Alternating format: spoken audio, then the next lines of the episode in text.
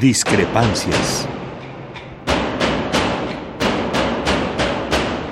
Atacan a la universidad porque discrepamos. Viva la discrepancia, porque es el espíritu de la universidad.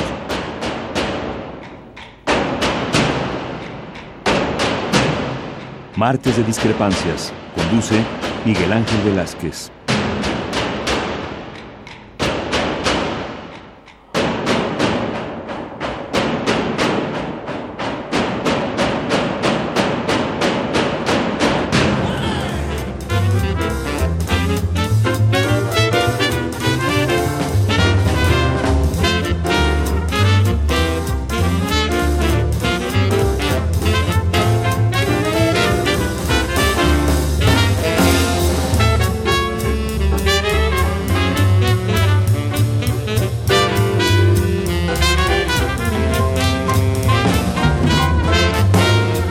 Tal? Muy buenas tardes, gracias por estar con nosotros. Esto es Discrepancias, estamos en Radio UNAM y hoy, hoy tenemos una larga, larga conversación con ustedes en esta cita de los martes, aquí, como le decía usted, en Discrepancias. Hoy vamos a tratar de ponernos al día con muchas de las cosas y tratar de explicar muchas de las cosas que están sucediendo en nuestro entorno. Y desde luego hoy vamos a tratar de cambiar un poquito la dinámica para que eh, las llamadas en cuanto estén llegando podamos tenerlas y darles respuesta o hacer los comentarios que se deban hacer casi en el momento en que estén ya llegando. Entonces, este, les recuerdo desde luego nuestros teléfonos que son 55 36 8989 y el 01 850 52 688. Bueno, y más allá de todo lo que usted crea que hoy puede ser muy importante, creo que en la boca y en la idea de todos, sobre todo en la conciencia de todos, está lo que pasará en la elección presidencial. Parece que todo apunta a que ya no hay cómo cambiar esto que parece ya el destino manifiesto de la elección en la que Andrés Manuel López Obrador lleva una gran ventaja sobre sus competidores. Podríamos decir entonces que ya, que esto está hecho. Podríamos decir que en siete de las nueve gubernaturas que se están jugando, cuando menos en siete, se podría hablar de un triunfo de Morena. Se podría decir que en la Ciudad de México no hay competencia, que en esta ciudad la bandera de Morena, Claudia Sheinbaum, ganará también y arrasará en la elección. Día con día nos estamos dando, dicen las encuestas en las que usted sabe que yo no creo mucho, pero que hoy son la forma de estar planteando qué es lo que va a suceder y le voy a decir por qué. Hoy las menciono. Que parece que están diciéndonos qué es lo que va a suceder porque porque ninguno de los encuestadores parecería en su momento el gran aliado de Andrés Manuel López Obrador y menos aún de Morena. ¿Qué es lo que ha pasado entonces? Parece ser, permítame usted decirlo, que el asunto aquí es que hay un cambio, un cambio profundo en lo que era y en lo que es el asunto de la candidatura de Andrés Manuel López Obrador. Sus apoyos, desde luego, sus enemigos, desde luego. Pero hoy todas las encuestas, fíjese usted bien, hasta las que cuchareaban los números en la elección pasada y la antepasada, hasta esos hablan de que Andrés Manuel López Obrador tiene ventaja. Algunos, más bien una, una encuestadora habla de un porcentaje chico de por ahí 5 o 7%. Pero la mayoría le dan un margen de triunfo del 20%. ¿Por qué? ¿Por qué resulta que todos estos que eran los enemigos de Andrés Manuel López Obrador hoy se convierten, más bien, hoy le dan la razón a López Obrador? Hoy parece que no tienen mayor problema con que López Obrador gane la presidencia de la República. Hoy parece que todos se han dado cuenta que no hay otra opción, que el país está caminando hoy hacia un abismo del que difícilmente podría salir si pensamos en las condiciones que tiene México hoy en día. Si hablamos de su pobreza, si hablamos de su violencia, si hablamos de su desempleo, si hablamos de cada una de las partes de nuestra vida que están constantemente en peligro en las calles, en el campo, en las carreteras. Si hablamos de todo esto, del poco poder adquisitivo, de los sindicatos deshechos, de esta violencia intrafamiliar constante, de las desapariciones de las que hoy vamos a hablar también más adelante. Este país que está en ruinas se lo quieren heredar a López Obrador. Sí, podrías hacer una de las tesis. No, no es que estén de acuerdo con López Obrador, es que ellos ya no pueden cargar con este desastre que ellos mismos han ocasionado. No, ya no quieren cargar ellos con el despojo de país qué es lo que están entregando hoy. Y entonces le dejan a López Obrador un fardo pesadísimo para que trate de salir de ahí.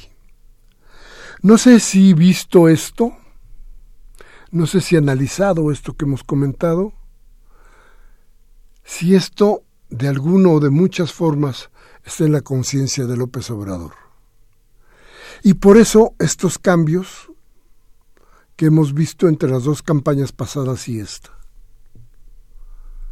A ver, López Obrador hoy tiene o está impulsado o lo apoya un partido no tan diferente en sus nombres al PRD pero un partido de todas maneras formado por gente que viene del PRD y que ha estado con Andrés Manuel López Obrador mucho tiempo.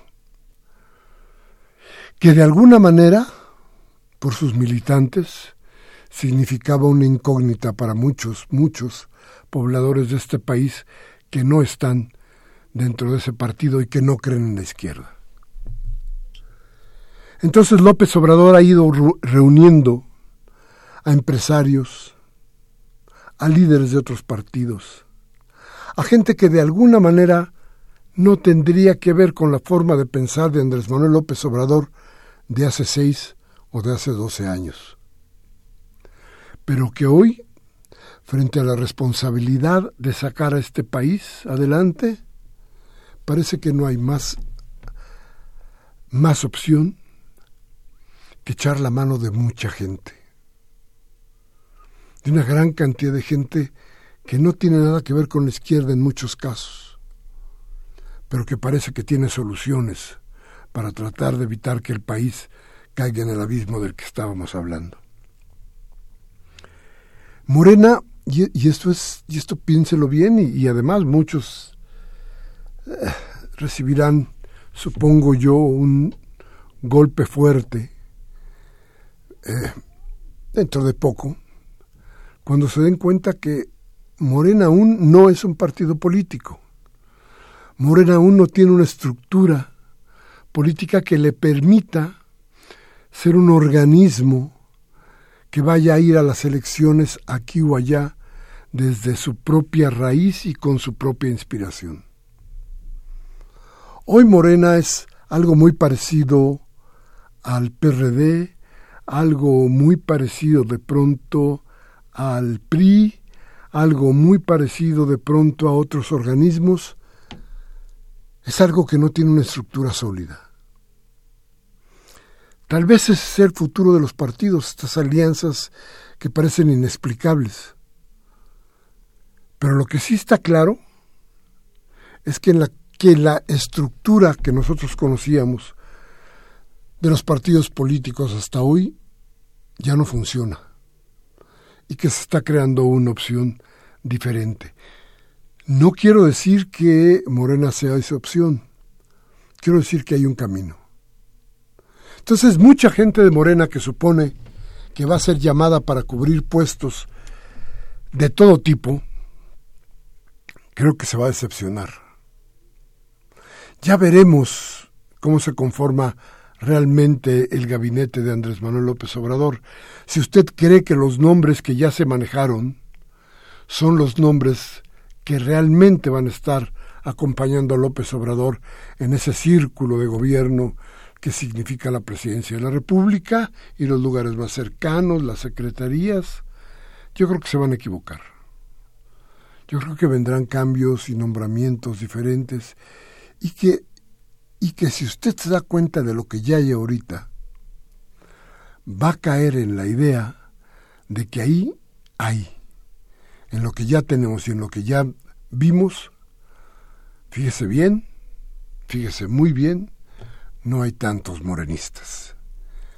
En fin, vamos a un corte, vamos a regresar con usted, nuestros teléfonos 55 368989 y el ADA sin costo 01800 5052 688.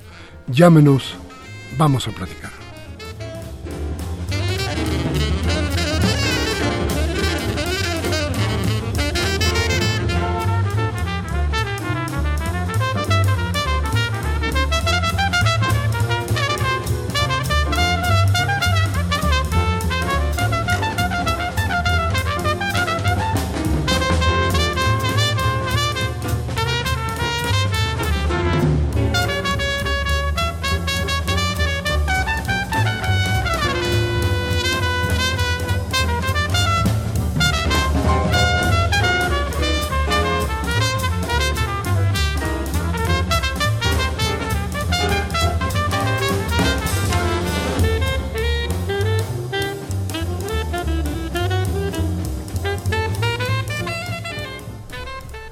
Bien, gracias por estar aquí con nosotros, gracias por, por estar atentos a discrepancias y desde luego por participar en nuestro programa. Bien, a ver, le repito nuestros teléfonos 5536 8989 y el ADA sin costo 01800 5052 688. Bueno, entonces, a ver, ¿cómo íbamos? Yo les decía a ustedes al principio que no tengo muchísima confianza en las encuestas y que eso me hacía dudar de qué tan bien o qué tan mal podría estar siendo juzgado el proceso. Y déjeme decirle algo. No sé si lo que hemos visto hasta hoy sea la preparación de algún golpe muy especial y muy fuerte, o no sé, tengo terrible desconfianza sobre, sobre estos números, sobre las eh, encuestas en general. Hasta ahorita no sé exactamente qué me quieran decir, pero sé quiénes las, las impulsan y las hacen. Por eso me temo que esto que estamos viendo hoy no sea más que la preparación, la máscara de alguna otra cosa mucho más difícil. Mire, me llama Rubén Pinto de Catepec. Dice, el PRI está reuniendo en las casas a la gente pobre.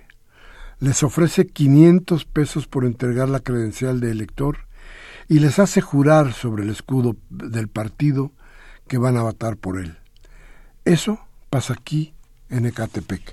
Sí, fíjese que hoy estuve por ahí reunido con alguna gente de Ecatepec que me estaba diciendo precisamente que los horrores que están sucediendo en Ecatepec son terribles. Claro, e-, Ecatepec significa uno de los, de los eh, eh, municipios con mayor número de votantes en el país. Ecatepec tiene, sí, por sí solo, una importancia. Ecatepec de donde viene Erubiel, acuérdese bien, Ecatepec que de veras tiene problemas, problemas gravísimos de violencia, de violencia de género en contra de las mujeres. Es una cosa bestial lo que pasa ahí. De robo, es el primer lugar de robo en todo el país. Entonces, bueno, ahí, ahí siguen las cosas. Claro, qué bueno que lo denuncie usted. Yo no sé si podemos hacer algo para llevar más eh, una contabilidad, una idea sobre estas denuncias. Pero vamos a pensar qué podemos hacer que nos dé una, que le dé a usted más bien una idea de todo lo que estamos recibiendo de denuncias. Dice Lilia Colín de Naucalpan, ganaremos nuevamente, pero siguen orquestando el fraude. Hay que pensar cómo defendernos. Mire, doña Lilia, déjeme decirle algo. La mejor defensa, la única defensa, la real defensa es el voto. Si usted vota, si todos votamos, no va a haber forma de que puedan hacernos fraude. Si usted no quiere votar, va a dejar una boleta en blanco y esa boleta la puede utilizar cualquier otro para hacer esto que usted me está diciendo. Gabriel Campos dice, ahora sí veo que está renuente ardiendo llamas el señor Enrique Peña Nieto Televisa Opus Dei. Todo porque tocaron a su famoso y célebre, y célebre ejército.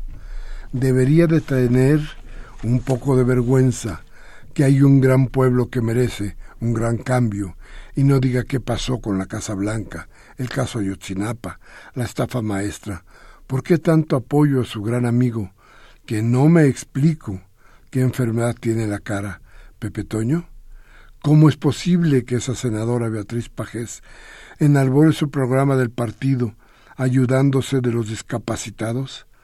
¿Sabrá eso? Merecen respeto, no burla. Todos unidos por el cambio. Ningún apoyo a la mediocre selección mexicana de fútbol. claro que no, don Gabriel. Don Manuel Munguía, a don Manuel le mando un abrazo desde luego un gran saludo. Dice, no se puede permitir de ninguna manera y bajo ninguna circunstancia que se, se imponga sobre el interés de la nación ningún interés otro. Y esto deberían de entenderlo todos los empresarios y sobre todo los pseudopolíticos que llegan a, violentar y modificar nuestra constitución en favor de los privados y extranjeros. No son los 200 mil millones de dólares de inversión en, en pozos petroleros, sino el interés de los mexicanos. Ya basta de mentiras, engaños y de los neoliberales como Peña, plasmados en una reforma estructural antinacional llena de opacidades y lagunas legales, hechas por vendepatrias, amantes del dinero, que los hace traidores apátridas. Muchas gracias como siempre, don Manuel. Jaime Rojas de Tlalpan dice, necesitamos tener mucha precaución con el fraude computacional. Yo considero, aconsejo que vengan ingenieros en sistemas alemanes para que revisen el sistema del conteo de votos del Instituto del Fraude Electoral, porque esos hacen mil y una trampa con el software. Bien, vamos rápidamente a un corte y regresamos con usted para seguir comentando lo que pasa, decía yo, en nuestro entorno y en esto, que son las elecciones. Vamos al corte y regresamos.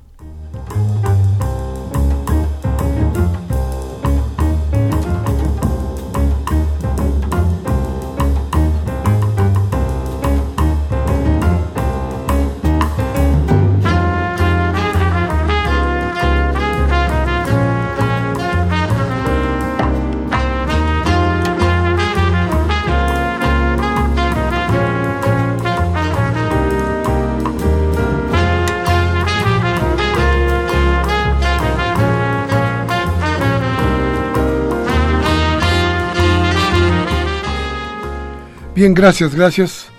Gracias por seguir así aquí. Fíjese bien, Doña Marisa Azombulla, de Álvaro Obregón, dice, hay un, un riesgo latente de fraude por el aparato electoral del PRI. Me pregunta, perdón, ¿qué podemos ser nosotros, el electorado, para defender nuestro voto ante otro posible fraude? Dice ella misma, votemos todos, todos este primero de julio.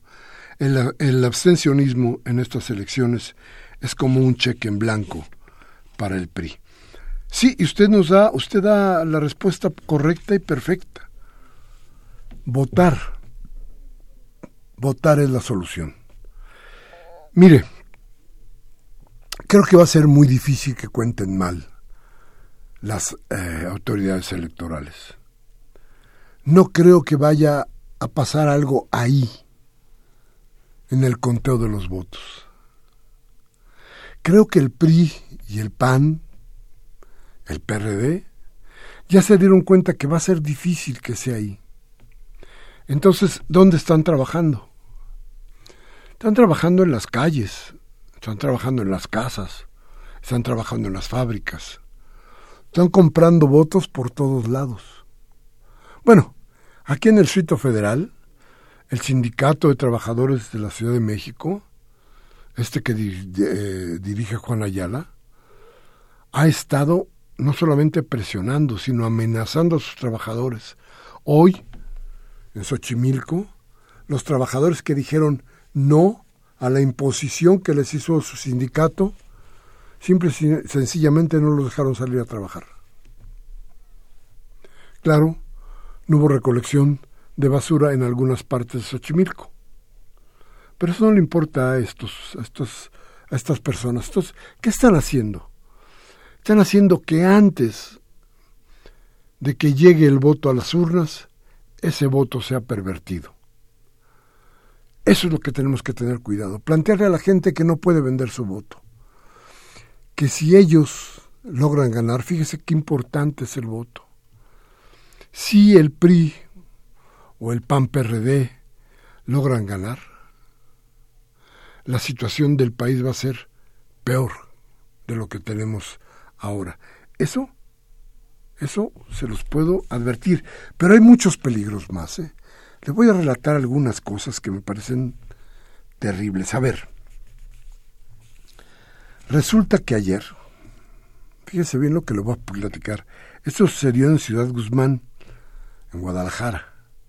Ahí había una manifestación para exigir la aparición con vida de Luis René Alonso Vázquez, a quien presuntamente elementos de la Marina o marinos la habían secuestrado el 26 de enero, según la investigación que habían hecho sus, sus familiares. Es decir, Luis René estaba desaparecido o está desaparecido.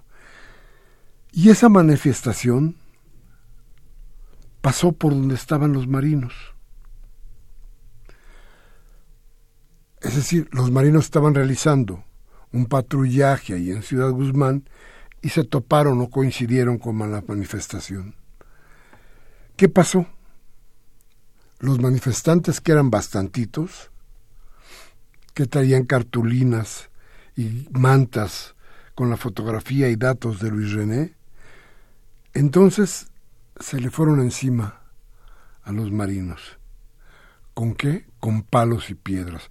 Fíjese lo que le estoy diciendo. Fíjese hasta dónde llega esta cosa. Así que la gente está tan molesta que no le importa que haya marinos o marinos ahí, armados, protegidos con cascos y con otra bola de artefactos para que no les hieran. No les importa.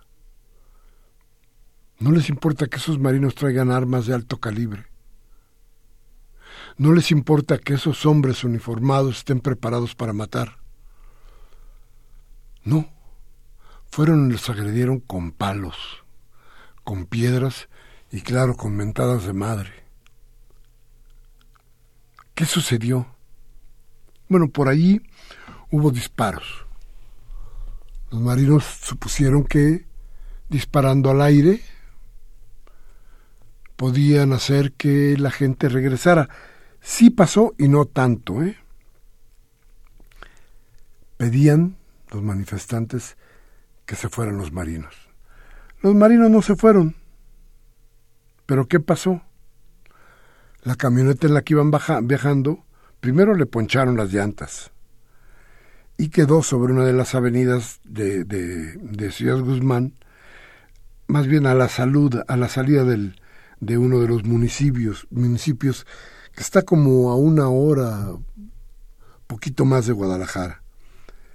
Ahí sobre esa camioneta, a la que le poncharon las llantas, se colocaron cartulinas con leyendas que decían abusan del fuero, viven del pueblo, basta ya, ya no más muertos, no los queremos, le decían a estos, a estos marinos, además de que pintaron un letrero con las palabras putos en el cofre del vehículo y ratas en los costados. Hubo disparos, como le dije a usted. ¿Qué pasó? Independientemente de todo, la reacción del pueblo frente a las Fuerzas Armadas que deberían de ser quienes los cuidaran, es terrible. Qué gran descomposición vivimos. Y, y, y de veras,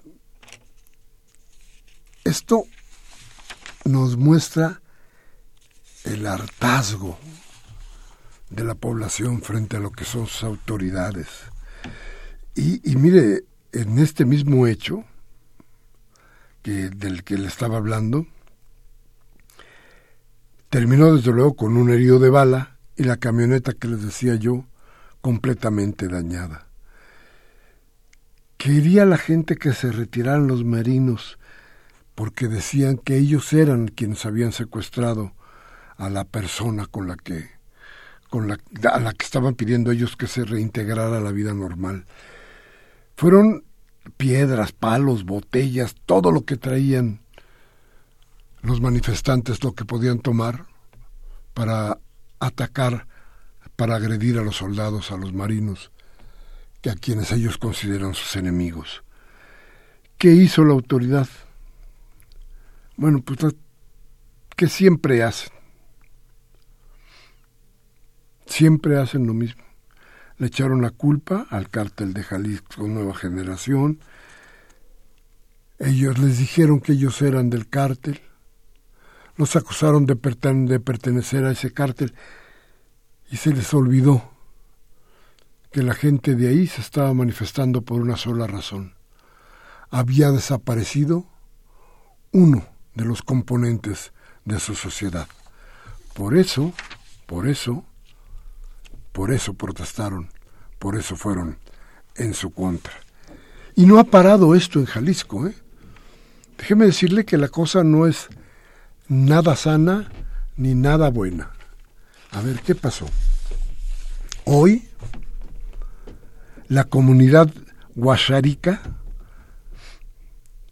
del norte del estado, que ha pedido que se atiendan sus demandas de preservación del territorio, cuestiones de salud y de educación, porque son muy carentes en esta parte del, del, estado de Jalisco, esta tarde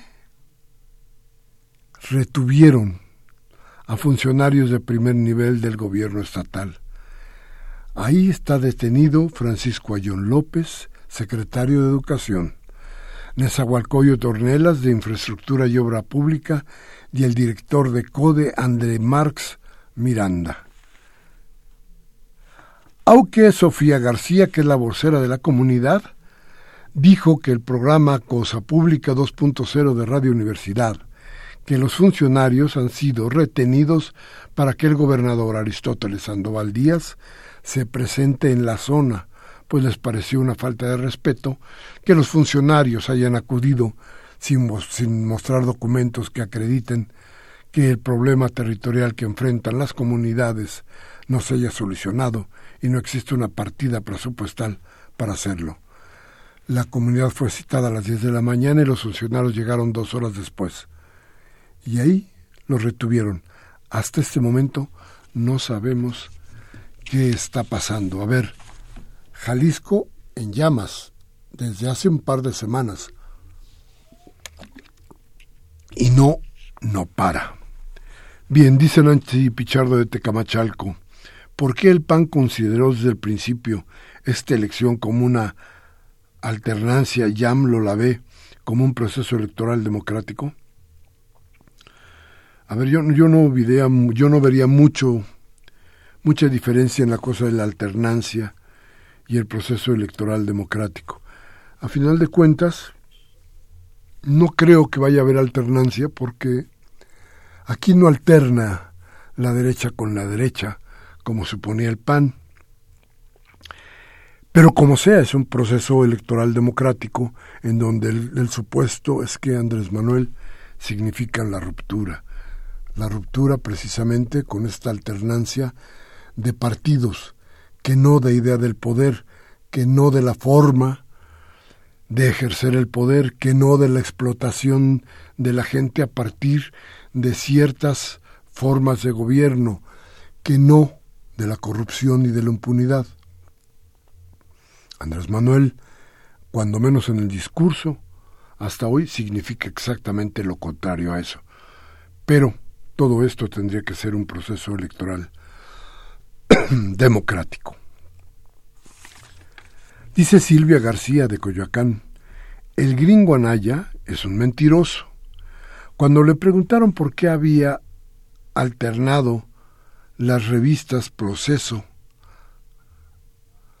proceso para el debate, dijo que su equipo de campaña lo había hecho. Hoy, en una entrevista con Jorge Ramos, dijo que él hacía toda la investigación para su campaña. No votemos por mentirosos como este sujeto. Todos con López Obrador este primero de junio, dice Silvia García, Manuel Martínez de Tlalpan. Dice, coincido con Miguel Ángel, gracias, don Manuel. La defensa del voto es lo más importante. Exhorto, dice don Manuel, a la ciudadanía a votar y a cuidar las casillas para que no haya compra de votos. Esto es veneno para la democracia, dice don Manuel. Y tiene toda la razón. Mire usted, si no nos damos cuenta de hasta dónde puede llegar esto que se está fraguando, le decía yo, en las calles, en las casas, en las fábricas, en los empleos de todo tipo, si no nos damos cuenta, va a ser terrible. Va a ser terrible porque no nos vamos a poder dar la oportunidad de saber si con Andrés Manuel López Obrador las cosas podrían cambiar. Ya vimos que con el PRI y con el PAN la desgracia de este país ha aumentado. La, la verdad es que la izquierda merece un chance. Vamos a ir a un corte, vamos a regresar inmediatamente con usted para seguir comentando sus llamadas y lo que pasa en nuestro entorno. Vamos al corte.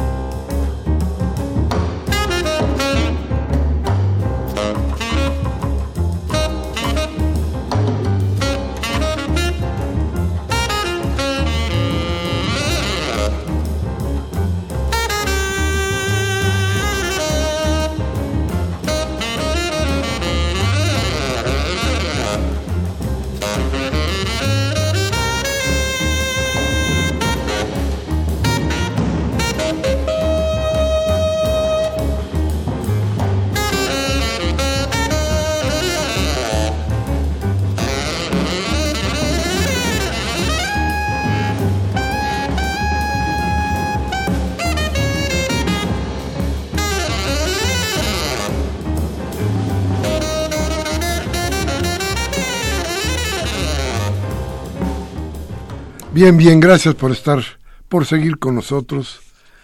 Gracias por estar aquí. Fíjese que me llama, o nos llama, porque este es nuestro programa, el de ustedes y el nuestro, don Ricardo Gómez de Gustavo Madero. Y dice, el cuate de apellido Munguía siempre se ha manifestado completamente en contra de la partidocracia.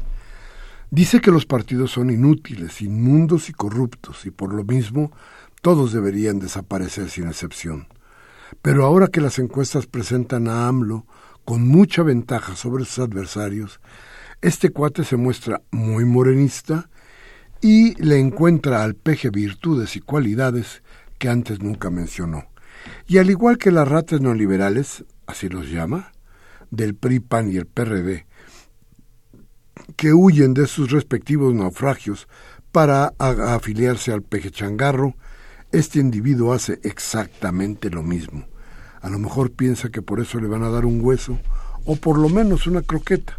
Lo cierto es que ese ejemplo de burdo oportunismo también es una clara muestra de corrupción y de la más grotesca, dice don Ricardo Gómez. Bueno, mire, como a usted, don Ricardo, respeto muchísimo, muchísimo la crítica que hace martes con martes eh, nuestro amigo Munguía. Yo a don Manuel le aprecio sus llamadas, le aprecio su visión y le aprecio su crítica sobre lo que está pasando en la cosa política. Creo que es parte de nuestra comunidad, igual que usted, don Ricardo, y es de veras, de veras a gusto que cada quien tenga ideas que las pueda manifestar, porque de eso, de estas ideas y de este y de este programa se trata de eso, de discrepar, también entre nosotros, no solamente con el poder. Bueno, no me quiero, no quiero que se nos vaya a ir de ninguna manera lo que sucedió hoy, bueno, se publica hoy, pero es de ayer. Es una sentencia inédita, porque un tribunal federal colegiado, con sede en Tamaulipas, escuche bien, ordenó a la Procuraduría General de la República reponer el procedimiento por el caso Ayutzinapa y crear una comisión de investigación para la verdad y la justicia, al concluir que la indagatoria, ojo, de la PGR no fue pronta, efectiva, independiente ni parcial. Es decir, fue algo desastroso, mentiroso, en fin, Ayotzinapa, esa herida, esa herida que no cierra, que no quiere cerrar, que no permiten que cierre. Este primer eh, tribunal colegiado del decimonoveno circuito, que concedió la protección de la justicia federal ante cuatro amparos tramitados por varios de los detenidos como presuntos responsables de los crímenes contra los, contra los normalistas de Ayotzinapa, que dicen además que fueron víctimas de tortura. Ellos promovieron los amparos y esto fue la resolución que tuvo el Tribunal Federal Colegiado en, en Tamaulipas. Y, y se aclara que no se trata de procesos presentados por los familiares de los 43 desaparecidos. No, se trata de los imputados por las desapariciones, de los que se supone que son los culpables de las desapariciones. Por eso sobre las denuncias de malos tratos a los presuntos responsables, los magistrados determinaron que hay indicios suficientes para, para presumir que las, las confesiones e imputaciones en contra fueron obtenidas mediante tortura. Qué raro, ¿verdad? De esa manera, pues se desacreditan las versiones oficiales presentadas por el gobierno federal en el sentido de que los jóvenes habrían sido asesinados e incinerados en un basurero de Cucula, Guerrero, y las cenizas arrojadas al, arrojadas al río San Juan, lo que en su momento las autoridades federales se empeñaron en llamar verdad histórica. Esta verdad histórica que ha sido hecha añicos. El Poder Judicial de la Federación di a conocer ayer esta resolución que por unanimidad los magistrados Mauricio Fernández de la Mora, Juan Antonio Trejo Espinosa y Héctor Galvez consideraron que las indagatorias del caso dirigidas por la PGR son irregulares y no han cumplido con los requerimientos de prontitud, efectividad, independencia, imparcialidad, como ya les habíamos dicho, que es lo que exige la jurisprudencia de la Corte Interamericana de Derechos Humanos y los protocolos adoptados por la Organización de las Naciones Unidas. Bueno, a toda esta gente, a los que están imputados hoy, como a los que se supone que son los culpables de tal, hay pruebas de que fueron torturados y entonces la acusación se viene abajo. La tortura fue la que hizo que los hombres confesaran. Y hoy los hombres tuvieron el valor de pedir un amparo y de decir, esto no es verdad nos sacaron una verdad, una verdad de tortura. Y luego, la, la PGR, pues claro, ¿qué cree usted que hace? Descalificó a los magistrados que le aplicaron esta idea clarísima de que habían hecho mal las cosas y que las seguían haciendo mal. La PROCU sostuvo que el tribunal colegiado que ordenó reponer el procedimiento a unos quejosos de los que habíamos hablado, que están detenidos y que le exige crear una comisión de la verdad, dice que desconoce la división de poderes.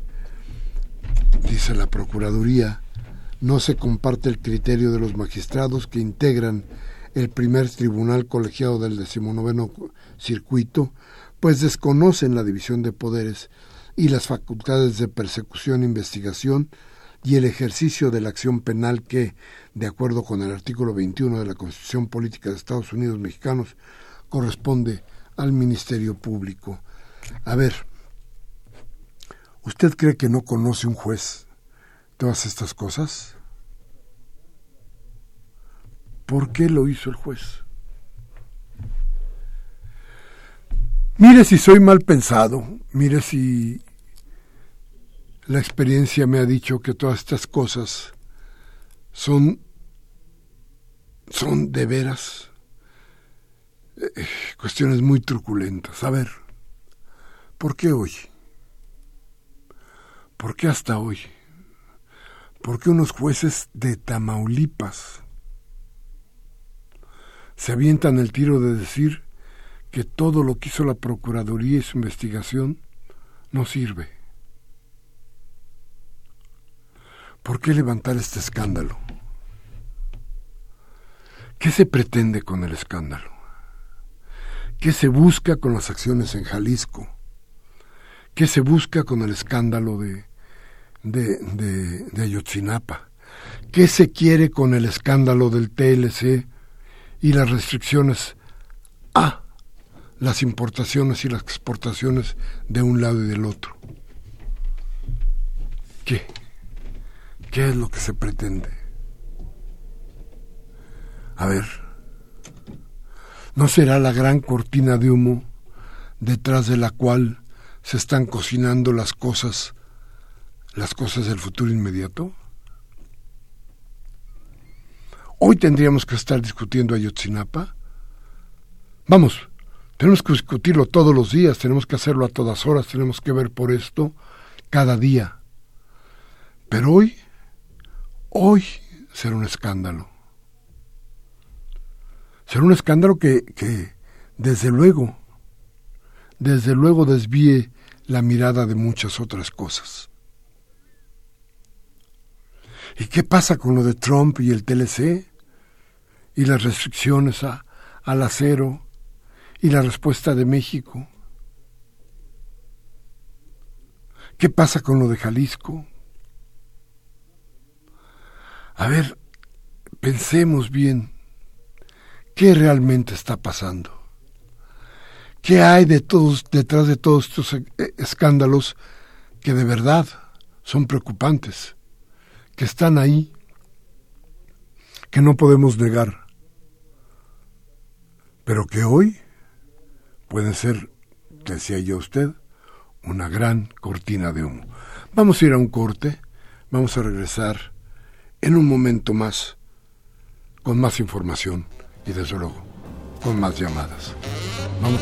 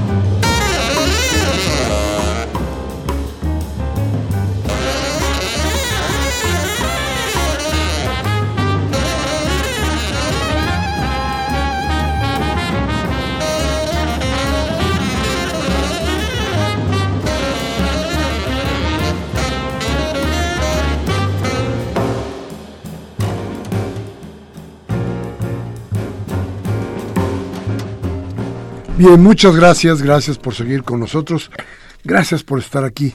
Y a ver, lo que no nos puede fallar de ninguna manera, ahí les van los teléfonos de una, de una vez para que no se le olviden. 5536-8989 y el edad sin costo 01800 50 52 688. Hablaba yo de memoria y doña Karen Dam, doña Karen le mando un abrazo y un beso, como siempre mis saludos ella de Miguel Hidalgo dice, guardería ABC, presente, que no se nos olvide, que no se nos olvide por qué. Y dice Javier Márquez de Coajimalpa, para el PRI y el PAN, solo cuando es temporada electoral existen discapacitados, campesinos y obreros. Cuando no, no dicen nada de ellos. Tiene usted don Francisco absolutamente la razón. Tanto es así que usted se da cuenta, los sectores más desprotegidos, los sectores a los que se les ha cargado, más bien que han tenido que cargar con el despliegue económico de hoy los más ricos, son precisamente estos sectores, los discapacitados, los campesinos, los obreros, las mujeres. No, no importan más que en el momento electoral. ¿Sabe cuál es el problema? Que no se dan cuenta, que ellos no se dan cuenta. Rubén Rivera nos llama de Valle de Chalco. Dice, soy universitario, médico cirujano. Pienso que en este país no existe la democracia. Es un hito, es un mito. Lo mismo es el PAN y el PRI. En solo unas elecciones no va a cambiar nada.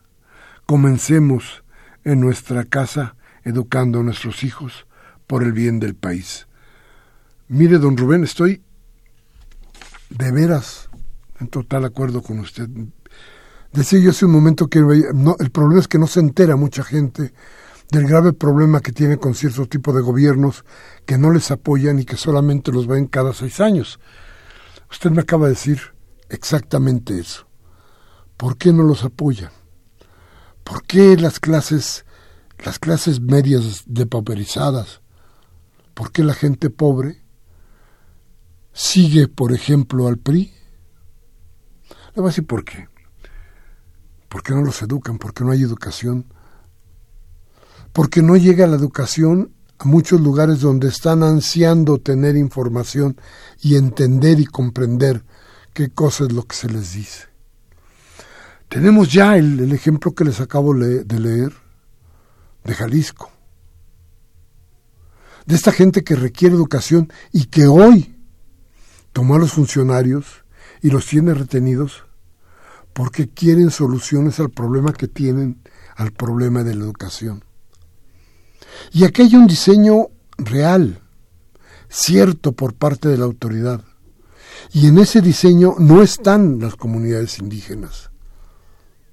No quieren que los indígenas se eduquen. No quieren que los pobres tengan más prestaciones. ¿Por qué? Porque ahí está el gran almacén de sus votos. Porque es de ellos de donde se puede echar mano para hacer el fraude. porque es desde esa gente, la gente más pobre y más humilde, desde donde ellos se pueden catapultar para seguir haciendo de este país el país de unos cuantos.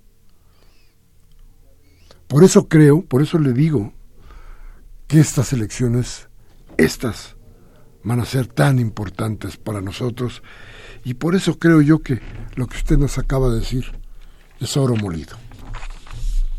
También nos volvió a llamar doña Karen y dice doña Karen que gane AMLO es solo un paso. Nosotros tenemos que hacer lo demás, tenemos que acompañarlo. Por cierto, todas las Fuerzas Armadas me repugnan. Apoyo al pueblo huijarica. Lourdes García de Tlalpan dice, felicitaciones al programa. Yo oí en Radio UNAM una investigación sobre todas las minas que tenemos, pero ¿quién es el dueño de estas? ¿Quién las administra? Otra cosa. Quiero decirles que no es posible que vivamos en un país que nadie gobierna. No, ¿cómo no? Doña Lourdes, pero, a ver, le voy a poner ciertos ejemplos. En el norte gobierna la pistola, gobiernan los tiros y la muerte. Lo tiene tomado el, narco. Aquí, por ejemplo, en la Ciudad de México, gobiernan los desarrolladores este, inmobiliarios. En el sur gobiernan los grandes caciques. La diferencia, que de lo que hemos estado hablando hoy, es qué tal si llegamos a tener un presidente. Sería bueno, ¿no? Y sobre las minas, vamos a hacer un, un programa sobre las minas. Va a ver usted que vamos a hacer algo interesante sobre las minas. Esto es importante, porque por ejemplo ahí el grupo Larrea, este despreciable señor que dejó que se pudrieran los cuerpos en la mina de pasta de conchos, este señor no merece ser ni mexicano ni humano. Julián Carrillo de Metepec dice, todo lo que se pueda prever de fraude es importante antes de las elecciones, porque una vez hecho el conteo, aunque sea fraudulento, es difícil revertirlo. Un saludo nos manda a todos. Y luego, dice Agustín Munguía de Iztapalapa, agradezco al señor Ricardo Gómez el tiempo que se tomó para criticarme, de rata de barco. Sin embargo, el señor Gómez está testaferro del pripanismo, es un pagado de estos partidos y que se mantiene como parásito, haciendo de esta actividad su modus vivendi. No es la primera vez que me atacan. Muchas gracias, señor Gómez. Y dice, la imposición proteccionista con impuestos al acero y al aluminio impactarán los precios y la inflación que con los incrementos en las tasas de interés encarecerán el crédito y por tanto la inversión que se disminuirá, así como el empleo y el bienestar. Gracias al racismo y xenofobia de Trump, que no son más que propaganda barata e inútil de la, nula actuación de Videgaray y Guajardo, así como la incompetente política de Peña. El ámbito, en el ámbito nacional, todo será resuelto con el alza en el nivel interno de los precios. Sin embargo, en el terreno internacional, esto nos llevará a una crisis económica global más temprano que tarde y probablemente a una guerra. Fíjese usted, maestro Munguía, que no está nada lejos de la realidad. En 1929, si usted ve la gran crisis que sucedió en Estados Unidos por cuestiones no parecidas a las actuales, pero sí por el empobrecimiento grandísimo de vastos sectores de la población y claro, claro, la llegada de los grandes capitales que hoy son las grandes firmas de Estados Unidos, se creó una guerra, toda una guerra. Bueno, esperemos que esta no sea la solución. Esperemos que de todas partes lleguen las ideas razonadas y razonables para hacer de esto algo diferente. Bien, Hoy, como usted vio, y les agradezco mucho todas las llamadas, que fueron bastantes, hoy logramos tener un diálogo que yo quisiera tener constantemente con ustedes. Cambiaremos de alguna manera en algunos momentos nuestro formato para poder tener un contacto más cercano y más inmediato con ustedes. Por hoy, 5 de junio del 2018, Humberto Sánchez Castrejón estuvo en los controles técnicos, Rocío García Rocha y Alejandro Guzmán Jurado en la asistencia de producción y Baltasar Domínguez hoy en la producción. Gracias otra vez, los esperamos en nuestra cita de el próximo martes. Y como siempre les pido, les exijo que si lo que hemos dicho aquí le sirve a usted de algo, por favor tómese un café con sus amigos, hable de lo que aquí hablamos, pero si no quiere reflexionar, si no le da la gana que este país cambie para mejorar, ya le dije, la democracia le da opciones. Cámbiele a Televisa, a Radio Fórmula, cámbiele a MBS para que le cercenen la voluntad del cambio. Hasta la próxima.